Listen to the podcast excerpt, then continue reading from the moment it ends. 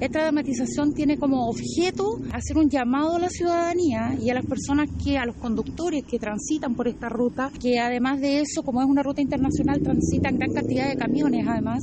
a mantener una velocidad razonable, prudente y estar atento a las condiciones del tránsito. En los últimos tres años hemos tenido 156 accidentes de tránsito en esta ruta de las cuales 35 han sido volcamientos. Por eso hicimos, eh, optamos por hacer